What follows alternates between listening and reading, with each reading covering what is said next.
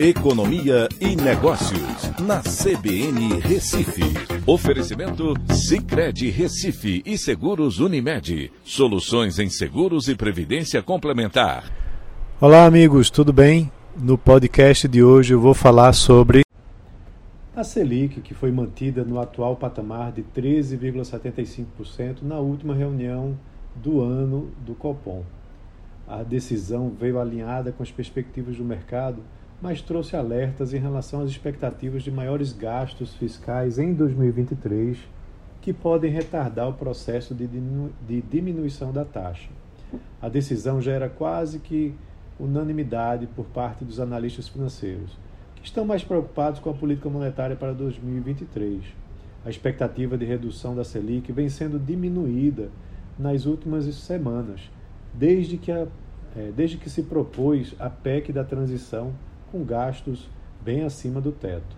O problema gira em torno dos efeitos que gastos muito elevados podem trazer na economia, principalmente na inflação medida pelo IPCA.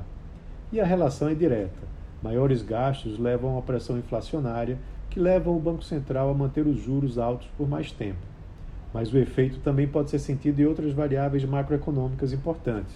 O câmbio tende a ser afetado num cenário de maior déficit fiscal, desvalorizando a moeda brasileira em relação ao dólar, já que investidores sairão do mercado que apresenta um maior risco.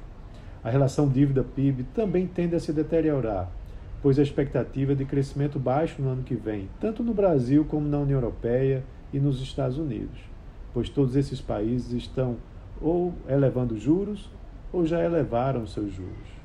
Isso, com crescimento baixo e gastos maiores, o único caminho termina sendo o endividamento. Os olhos então estão cada vez mais voltados para o impacto que a PEC da transição vai trazer nas contas públicas, que vai definir também se os juros vão permanecer altos por mais tempo. A semana é decisiva no Congresso para definir o tamanho do aumento do gasto e o seu tempo de duração, impactando assim na Selic, que talvez permaneça mais elevada por mais tempo. Então é isso. Um abraço a todos e até a próxima.